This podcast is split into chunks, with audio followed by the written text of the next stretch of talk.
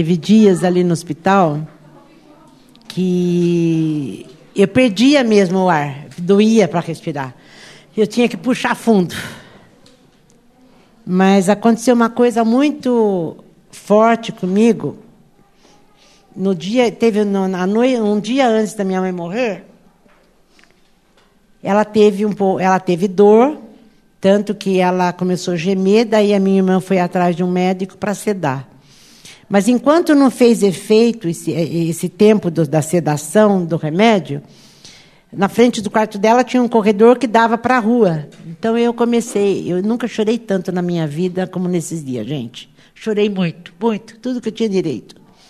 E nós ficamos, eu e a minha irmã, já eram umas duas da manhã, virada para a rua e pedindo. Eu, eu, eu lembro que eu falava para Deus: Deus, tem misericórdia.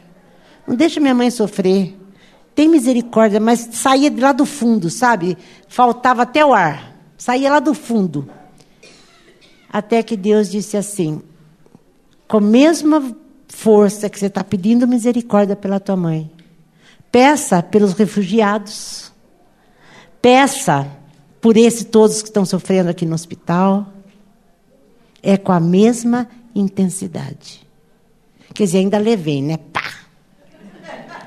Falei, Deus, o senhor pega pesado comigo, mas chorei. Mas também ficamos orando até as 5 da manhã por tudo que vocês podiam imaginar. Era pelo refugiado, era pelo doente, era pelo que estava lá no quarto, era por qualquer coisa que se movesse sobre a terra, nós ficamos orando aquela noite. Essas coisas que Deus faz com a gente. Essas coisas que a gente faz com a gente. Então não dá para desprezar.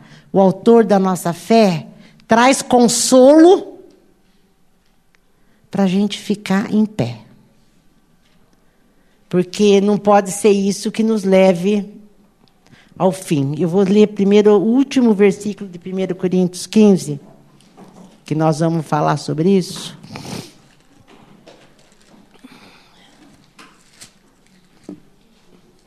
Paulo está falando a respeito da morte. E ele vem explicando o que é a morte, por que da morte. Daí ele diz assim: diante de tudo isso, que ele vai descrever no capítulo 15, que é maravilhoso, prezados amigos, permaneçam firmes. Força, nada de desânimo. Dediquem-se inteiramente ao trabalho do Senhor pois nada do que fazem para ele jamais será perda de tempo. 1 Coríntios 15, 58, versículo, é o último. Não, 1 15, 58. Permaneçam firmes, nada de desânimo, ainda vai trabalhar. Quando eu, eu, eu, eu falo das coisas que eu vivo, né? É, na hora da. Que eu saí daqui de Rio Claro para daqui de São Paulo para ir para Rio Claro, eu, eu, antes de eu ir, era uma e meia da manhã, a hora que minha irmã ligou, e eu fui lá no escritório e falei para Deus: fala comigo. Fala comigo, porque minha irmã já ligou assim: pode vir que ela vai morrer. E eu falei: fala comigo. E Deus falou comigo. Deus me deu um texto de Isaías 52 que dizia que ele ia arregaçar as mangas para salvar o povo, para salvar Sião. Eu falei, ela vai morrer, então vou embora. Peguei o carro e fui embora. cheguei lá às cinco. Mas aí no domingo ela estava tão, no domingo durante o dia e a noite ela estava tão bem, eu falei, acho que eu entendi errado essa palavra. Acho que deu, eu acho que eu entendi que ela vai sarar. Acho que é isso.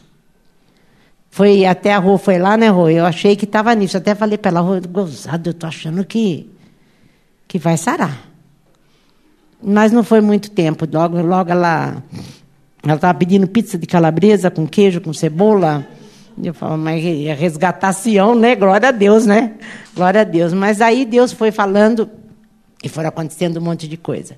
Mas na hora que aconteceu, uma coisa, eu entendi o texto tão maravilhoso que era que Deus nunca teve o programa de Deus nunca foi a morte. O programa de Deus sempre foi a vida. Deus quando formou o homem é para ele viver eternamente na presença dele. Tinha lá a árvore da vida para comer e tinha não sei quantas milhares de árvores lá no Éden, só uma que não podia. Todos lembra que nós fizemos uma peça sobre isso? que ele teve que fechar a porta do Éden depois que o homem foi expulso, para o homem não voltar, porque se ele volta para o Éden e come da árvore da vida, ele ia morrer, eterna, ficar eternamente no pecado. Então, uma vez que ele foi expulso, porque a árvore da vida ia dar condições de ele ser eterno. Essa era a, a, o programa de Deus para nós. Eternamente bem, sem enfermidades, sem dores, sem nada na presença dele. Mas o homem pecou e a morte é o resultado do pecado. O salário do pecado é a morte. Então eu podia olhar para minha mãe ali e saber que ela, o Laércio, a Ana, a Meire, todos esses que nós acabamos de cantar, que um dia nós vamos nos encontrar, foi o pecado. Que quando Deus falou lá para o homem, a partir daqui você vai voltar para o pó, porque você é feito do pó, foi coisa entre Deus e o homem por causa do pecado, ele tinha que tratar. Mas daí nessa história toda, ele mandou Jesus Cristo para que garantisse que a gente podia voltar a viver e agora viver eternamente e bem.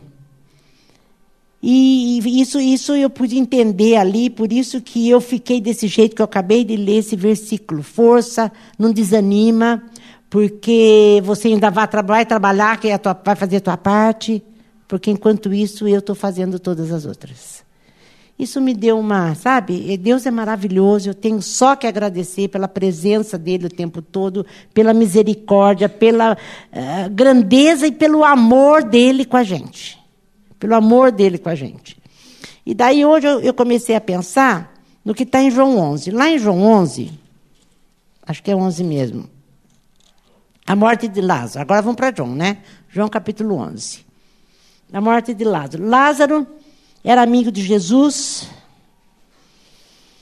E Jesus amava Lázaro, aqui ele fala o tempo todo. Amava Marta, amava Maria, amava a família toda. Jesus amava essa família.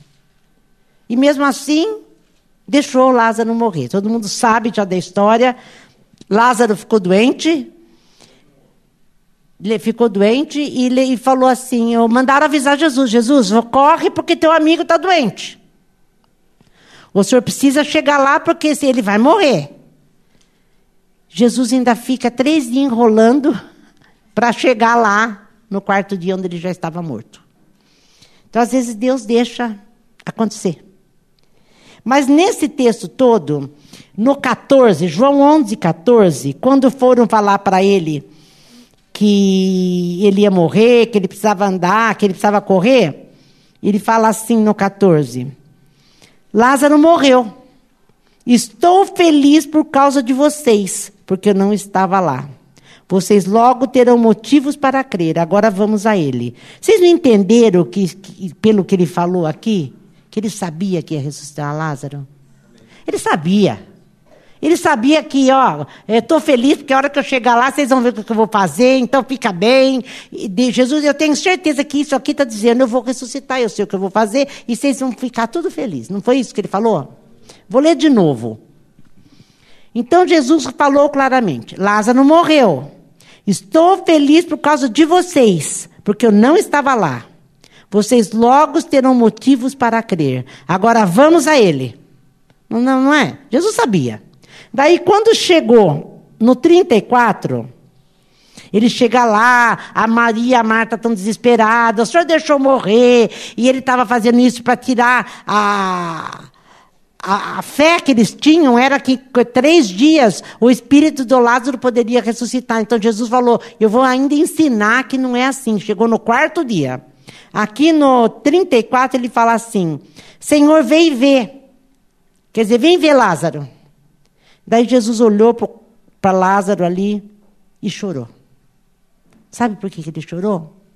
Da mesma forma daquilo que eu falei para vocês, a hora que eu olhei para o corpo da minha mãe, eu vi o salário do pecado. Jesus chorou diante do pecado.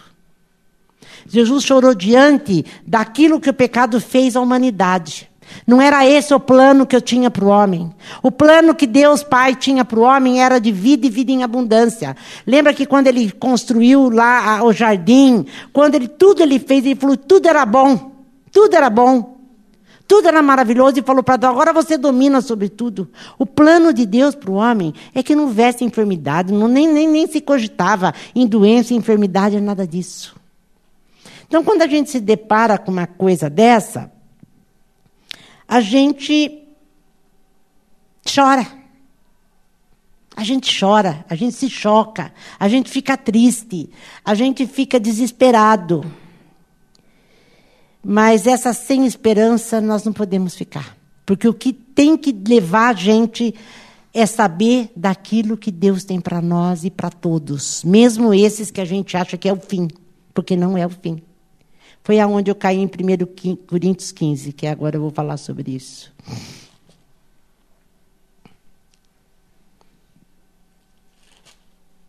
Ele fala sobre a ressurreição. 1 Coríntios capítulo 15, versículo 16.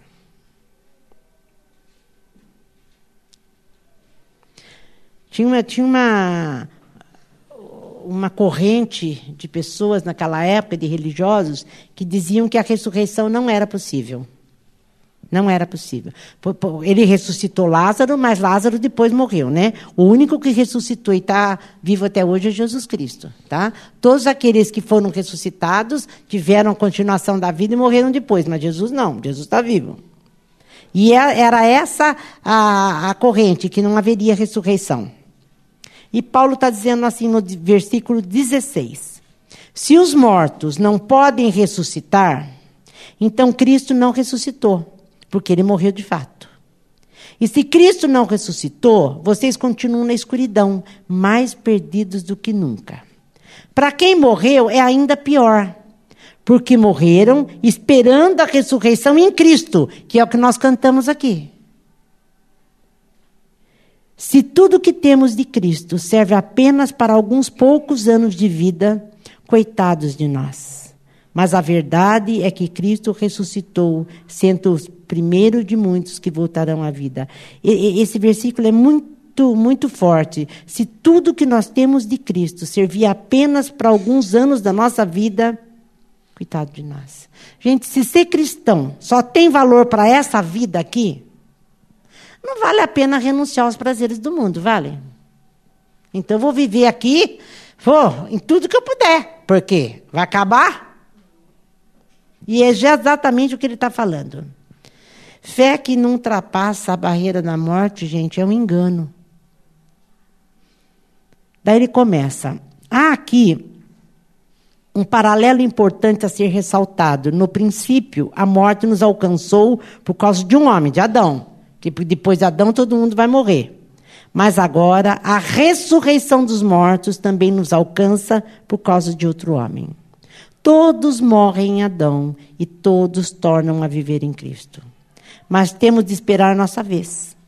Cristo é o primeiro, depois os que estarão com ele em sua vinda, a grande consumação. Nessa ocasião, depois de ter conquistado plena vitória, ele entregará o reino ao Pai.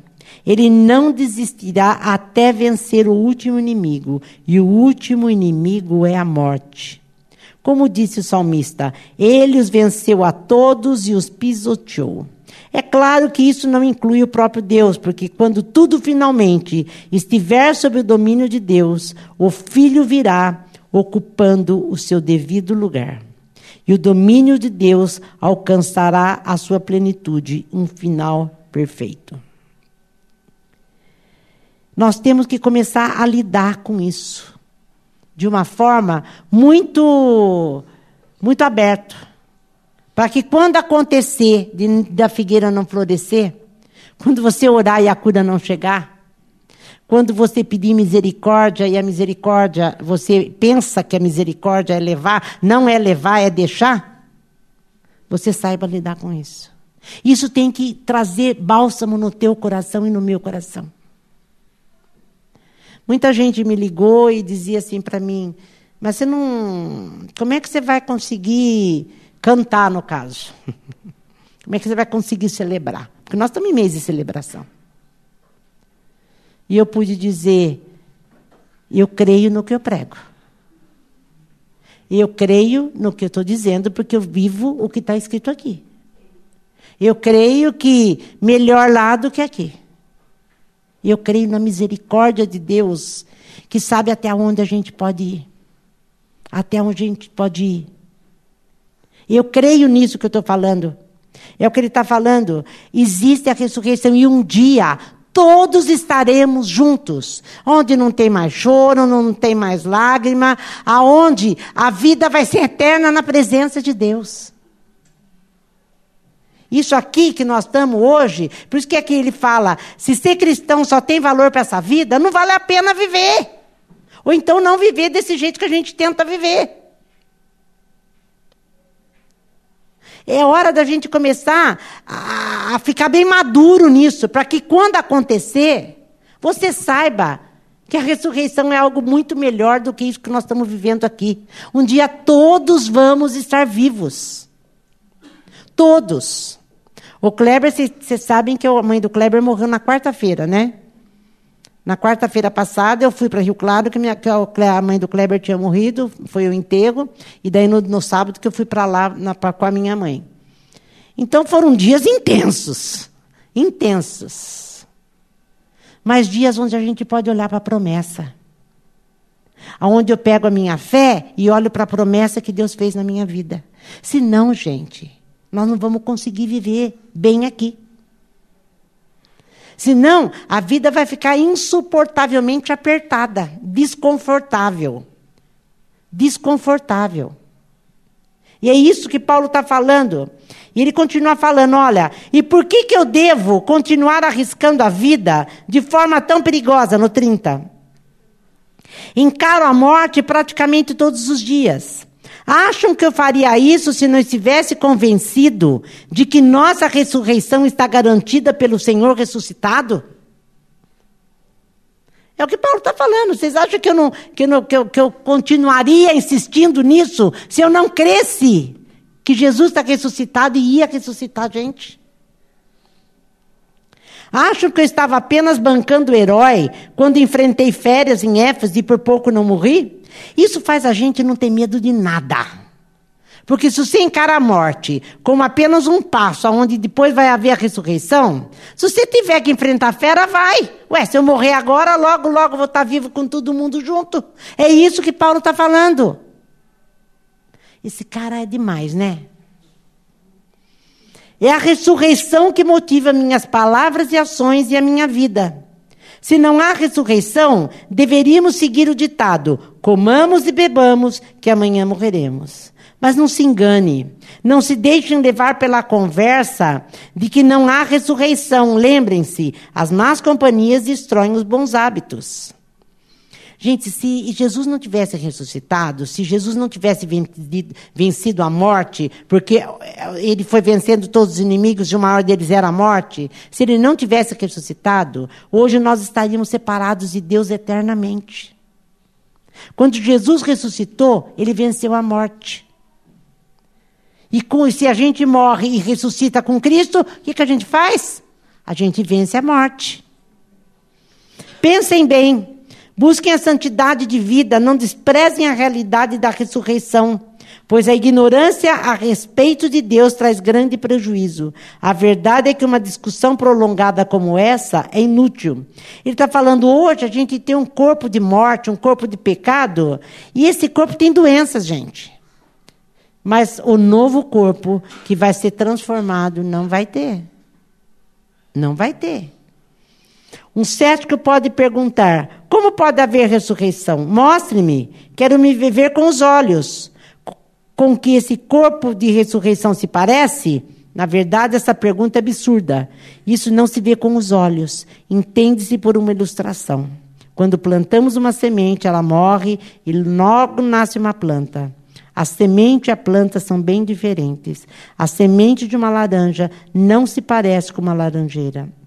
O que plantamos é diferente do que colhemos. Assim também o corpo que é sepultado, como se fosse uma semente, e o corpo da ressurreição são muito diferentes. Eu pulei para 42 agora. Graças a Deus eu vou estar tá linda lá.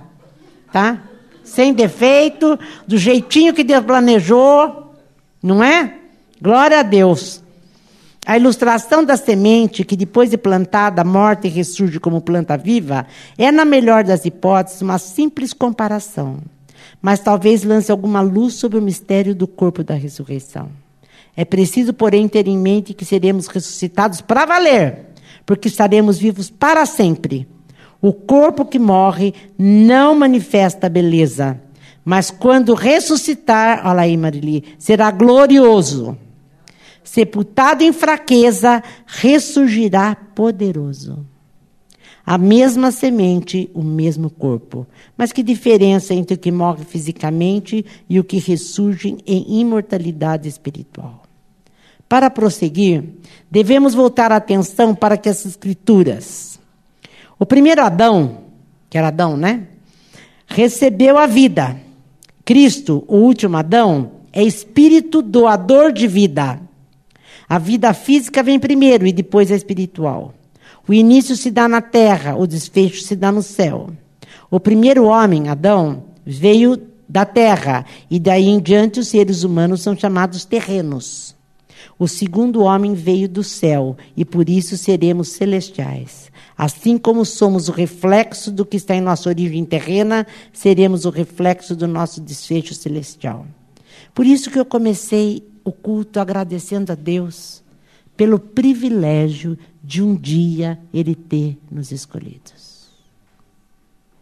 O nosso fim não é como está todo mundo. Eu imagino encarar a morte de alguém que a gente ama sem essa perspectiva aqui.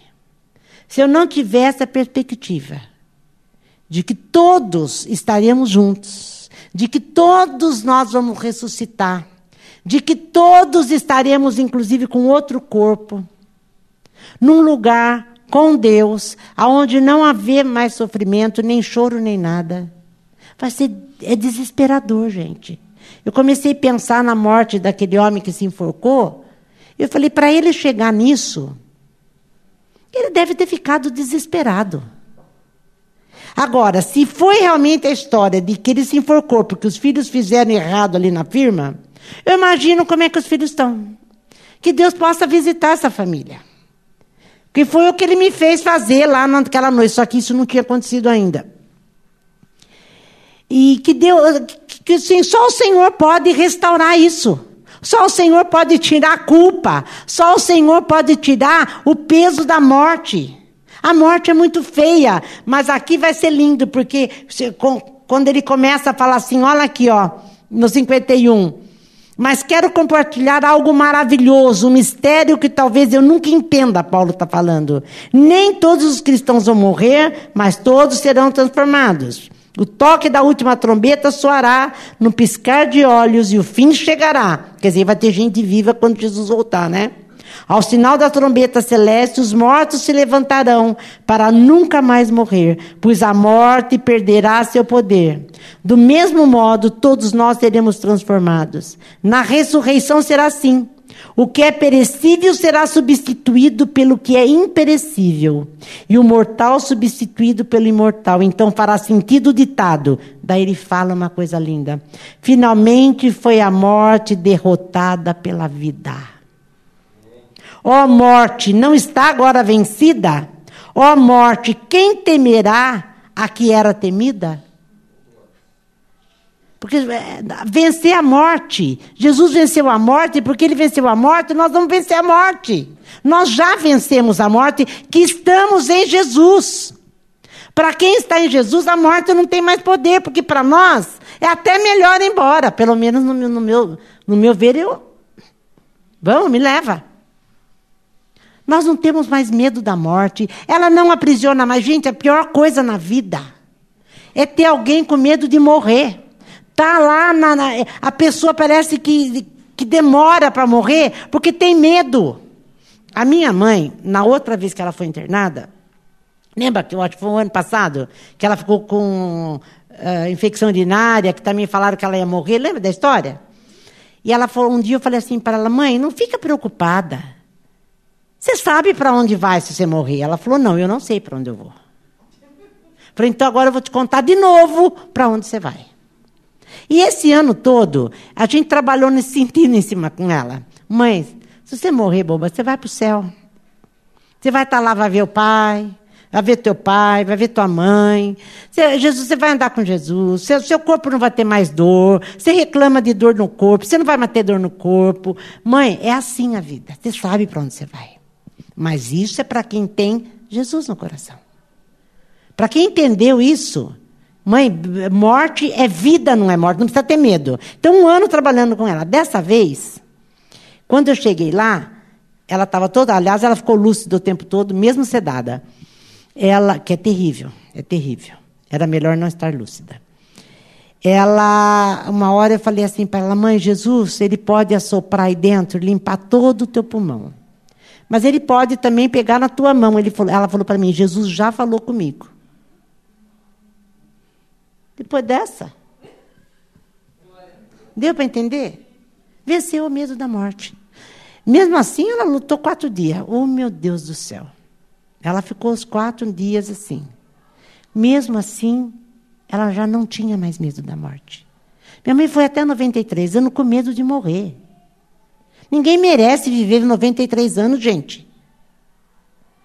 A Bíblia fala que depois dos 70 é enfado e cansaço.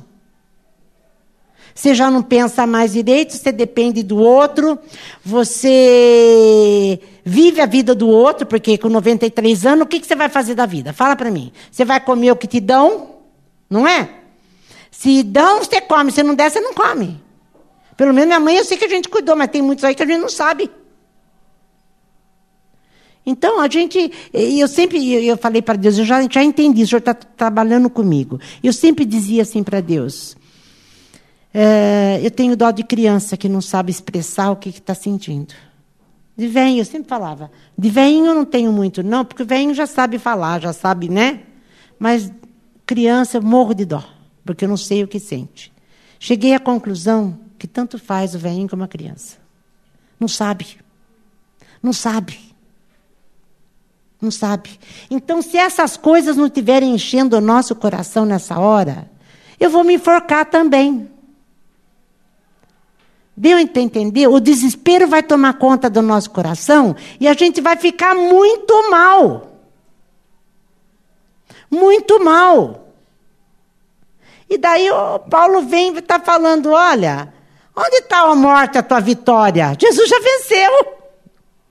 Onde está a morte teu aguilhão? Aguilhão seria aquela. Uh, o ferrão da abelha, do escorpião. Jesus venceu. Jesus venceu o poder da morte, a dor da morte, a preocupação da morte. Não é um arpão que machuca, né? Que pega o peixe, né? É. Machuca, mas não machuca mais. Não machuca mais. Ó oh, morte, quem temerá e a quem a que era temida? Daí, olha aqui. Foi o pecado que tornou a morte tão terrível. E foi o código legal da culpa que conferiu ao pecado sua influência destruidora. Mas agora, graças a Deus, que por um só ato vitorioso da vida, ou graças a Deus por Jesus Cristo, derrotados estão o pecado, a culpa e a morte. E tudo graças ao nosso Senhor Jesus Cristo. Não tenho mais que andar nessa vida com culpa, com o pecado e temendo a morte. Daí você fala, mas eu continuo pecando. Não, quem continua pecando não é nascido de Deus, diz lá em 1 João. Na, na, na, na prática do pecado. Quando eu estou falando do pecado, eu estou falando do pecado original, é aquele de Adão. Então todos pecamos. E porque todos pecamos, o salário do pecado é a morte. Daí a gente age como se sempre tivesse no pecado. Mas a gente não precisa mais viver assim. A gente não precisa mais viver assim. Com culpa, no pecado e na morte. Por isso, Paulo vem e fala aquele versículo que eu li já. Diante de tudo isso, prezados amigos, permaneçam firmes, força, nada de desânimo. Dedique-se inteiramente ao trabalho do Senhor, pois nada do que fazem para ele jamais será perda de tempo. Quando Deus falou para Paulo, a minha graça te basta, que foi do espinho da carne. Porque às vezes então a gente fica imaginando que uma pessoa assim fica parecido com um herói, né? Forte, poderoso, que vai fazer tudo o que tem para fazer porque não sente nada, não é nada disso. Porque quando Paulo falou minha graça te basta, dói, gente. Dói muito. Mas mais do que a dor, é a certeza do que Deus falou. Por isso que eu falei: ponha os seus olhos naquilo que Deus falou. Ponha seus olhos nas promessas de Deus. Que isso inspire eu e você a não ficar lambendo as próprias feridas. Que isso inspire a gente a, a abrir a nossa visão espiritual e querer entender o mundo do jeito que Deus entende. Como eu, eu nunca imaginei eu chorando, pedindo misericórdia pela minha mãe, e Deus ainda mandando eu orar pelos outros.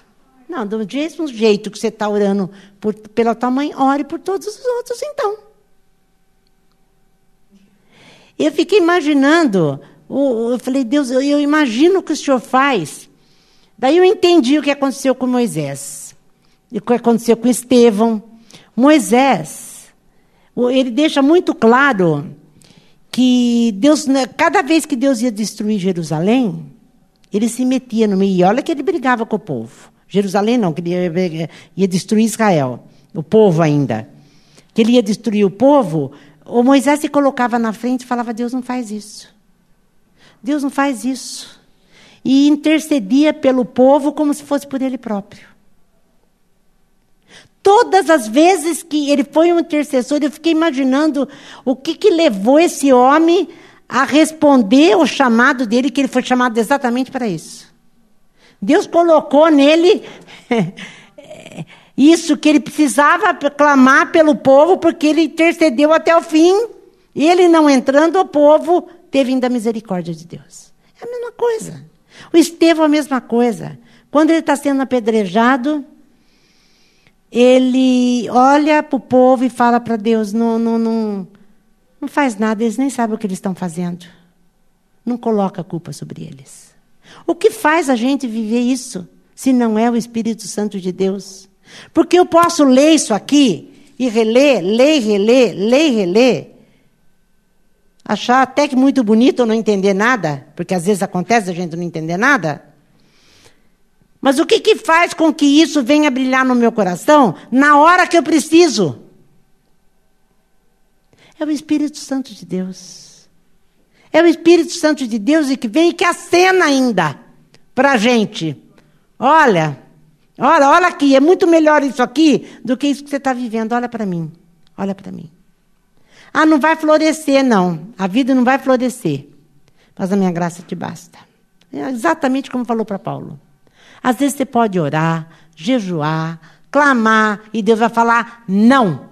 Não é que talvez, ora mais um pouco, ou daqui 15 dias. Não. Tem dias que Deus fala não. E como é que você vai viver esse tempo do não? Primeiro que Deus não trabalha com o tempo, nós é que trabalhamos. Mas já que nós trabalhamos, o que, que você faz nesse tempo que Deus parece que não te ouve parece que não te responde? Você está pedindo misericórdia, você está clamando por saída, você, Senhor, faz alguma coisa, nós não sabemos nem o que fazer, e Deus quieto. O que você faz? Eu acho que a gente tem que viver como o Jó viveu, né? Eu sei que o meu redentor vive, e por fim se levantará. Tem dias que a gente vive assim. Mas desse jeitinho que Paulo falou aqui, ó.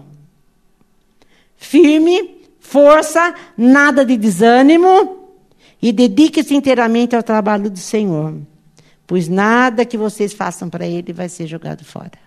É porque você é super-homem? Não, nada disso, nada disso. Porque às vezes a gente se permite parar para lamber ferida. E enquanto a gente lambe as nossas feridas, a gente não anda. E o pior ainda é que às vezes a gente impede o outro de andar. Eu lembro Miriam, quando começou a falar de Moisés, Deus deu uma lepra para ela, ficou sete dias doente e a lepra não, não podia nem chegar perto do povo. O povo, a, o povo de Israel inteiro também parou. deixou de andar para chegar na terra prometida. Quando a gente começa a lamber nossas feridas, a olhar muito para nós mesmos, a gente deixa de, de socorrer, a gente deixa de clamar, a gente deixa de acreditar, a gente, de, a gente perde o melhor da vida. Deu para entender o que eu quero dizer? Eu sei que eu estou meia falando de algo que eu vivi, e talvez seja difícil para vocês entenderem o que eu vivi. Mas a gente acaba perdendo o melhor da vida. Porque o melhor da vida está em acreditar que Deus é junto, do lado, e que força, vamos em frente. Vamos em frente. Mas despencou a casa. Constrói outra. Constrói outra. Não deixa a gente enxergar as coisas direito. A nossa autocrítica, a nossa autojustiça, a nossa autopiedade faz com que a gente não enxergue mesmo. A gente fica cego. E quando a gente fica cego, você deixa de prosseguir na carreira que te foi proposta. Nosso papel é andar e andar e andar. Então vamos andar. Vamos andar. O resto Deus cuida. A gente não acredita que Deus cuida, principalmente no que se relaciona a filho, né, Mirta? Eu falo para Mirta, porque a gente vive junto nisso, a gente está sempre orando sobre isso. Eh, Deus já prometeu que vai cuidar, mas a gente não vê nada. Então, porque a gente não vê nada, a gente acha que. Né, né, Ju? Não vai acontecer. Vai, vai, não sei o dia. Deus não trabalha com o tempo. Deus não trabalha com o tempo. É aquilo que Abacuque fala, mesmo que a figueira não florescer, eu vou crer naquilo que o senhor falou. Se o senhor está falando que eu vou ressuscitar, um dia posso até morrer antes da sua vinda, mas eu vou ressuscitar em Cristo e vou estar tá lá tudo junto, vamos já usufruir desse já. A morte não pode mais parar a gente. Como ele Paulo falou, nem o pecado nem a culpa. Gente, culpa é algo que Satanás adora fazer na nossa vida. Acusar. Porque o Espírito Santo não acusa, mas o diabo acusa. Então você começa a ficar. E isso paralisa a gente. Isso paralisa a gente. Então, que o Espírito Santo fala bem.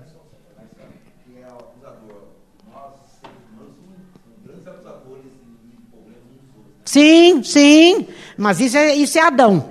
Isso é Adão. Cai, cai a minha casa, foi o outro que não fez. Né? Foi o outro, o culpado foi o outro. O culpado foi o outro. Isso é Adão, né? Que falou para Deus: foi a mulher que o senhor me deu. Foi a mulher que o senhor me deu, que por isso que eu comi a fruta. Isso mesmo, Ju. Terceirização da culpa, ela falou. É, é mais fácil, né?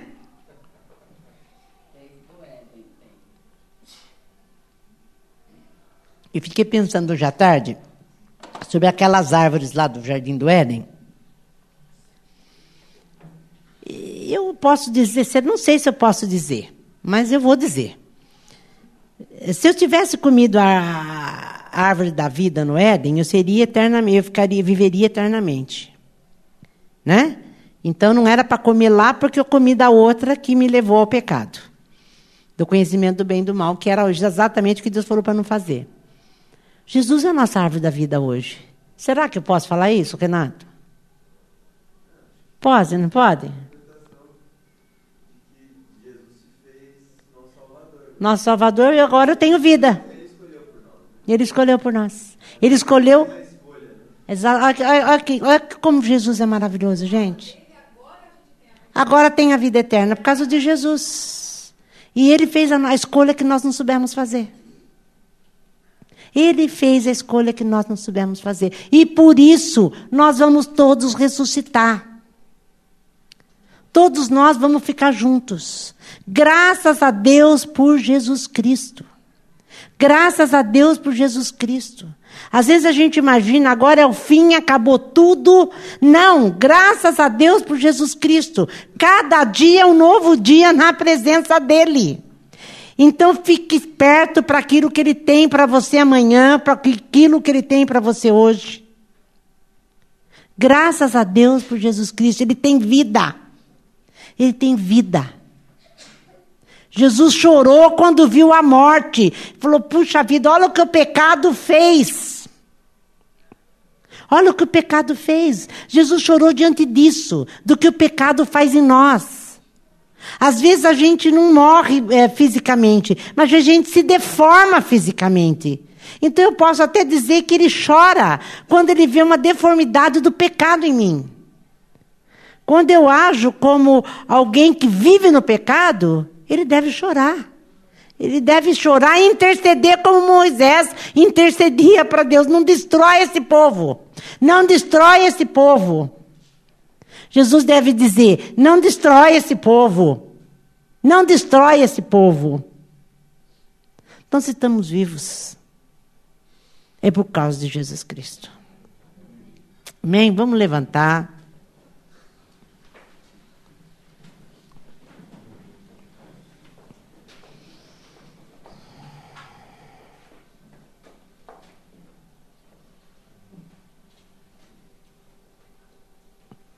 Onde está a morte? Onde está a morte? Não está mais. Não é mais temida. Não é mais temida. Nós temos que saber lidar com isso. Pede para o Espírito Santo traduzir para você isso.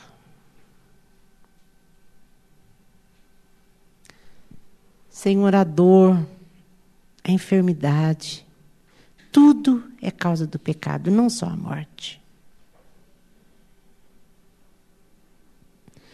Tudo foi causado por causa do primeiro Adão. Mas o Senhor veio para redimir Sião, como estava escrito em Isaías 52. E lá o Senhor diz: alegre-se, povo, alegre-se. Restaure, eu trarei restauração. Que a gente possa viver, Senhor, essa restauração a começar daqui. Que a gente possa viver, Senhor, essa restauração, inclusive física, aqui. Eu sei que é difícil, mas o Senhor pode. O Senhor pode. Vem, Senhor, na nossa história nessa tarde. E vem trazer, Senhor, essa janela aberta na nossa mente para que a gente possa olhar além daquilo que a gente está vendo, além daquilo que a gente está olhando. Que o nosso olhar alcance muito além, muito além. O que já está pronto. O que já está pronto.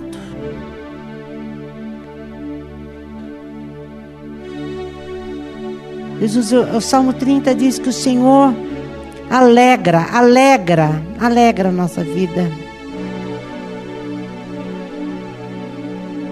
E que o mundo é um palco de dança. O Senhor nos chama para dançar. Enquanto estamos aqui, a Sua presença alegra a nossa vida. Enquanto estamos aqui, a Sua presença, Senhor, faz com que a gente viva como quem dança mesmo.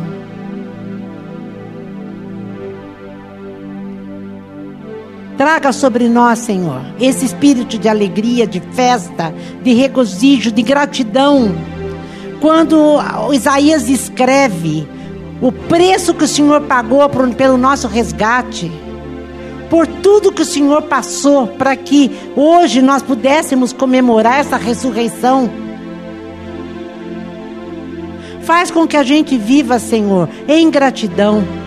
Faz com que a gente viva, Senhor, prostrado diante de tanta maravilha, diante de tanta maravilha.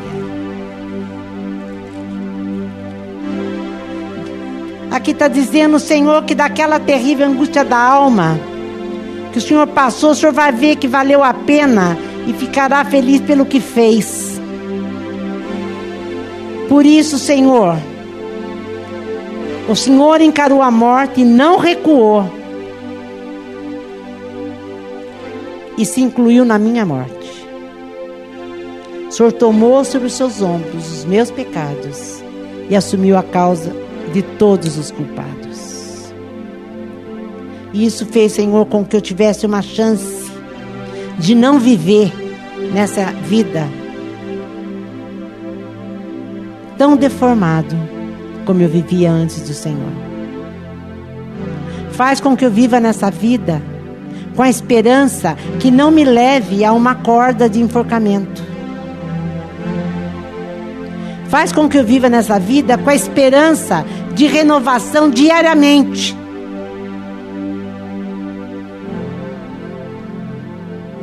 Muito obrigada, Senhor. Muito obrigada pela tua misericórdia. Muito obrigada pela tua bondade. Muito obrigada, Jesus. O Senhor sabe que se não fosse o Senhor, nós seríamos os mais miseráveis das criaturas. E eu não quero imaginar, Senhor, a minha vida sem o Senhor. Eu não quero imaginar, Senhor, os meus problemas sem o Senhor. Eu não quero me, imaginar, Senhor, nada da minha vida se o Senhor não estiver presente.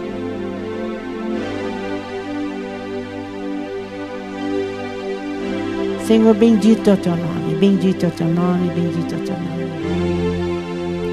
Senhor, vem restaurar, vem restaurar aquele que entrou aqui, Senhor Muito preocupado, muito preocupado. Aquele que está doendo no coração.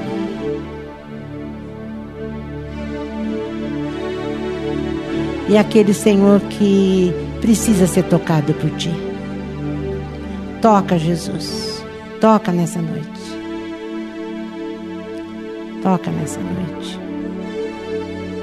O Senhor pode muito além do que a minha mente consegue ver. Se o Senhor venceu até a morte, a culpa e o pecado, não há nada que o Senhor não possa fazer. Vem resgatar, Senhor Sião, nessa noite. Vem resgatar. Tem vidas aqui, Senhor, que precisam ser resgatadas. Tem vidas aqui, Senhor, que precisam enxergar o seu grande amor. Olhar para a cruz e ver a largura, o comprimento e a altura do seu grande amor na cruz. Vencerá, Senhor, toda dor. Vencerá, Senhor, toda dor. Em nome de Jesus em nome de Jesus.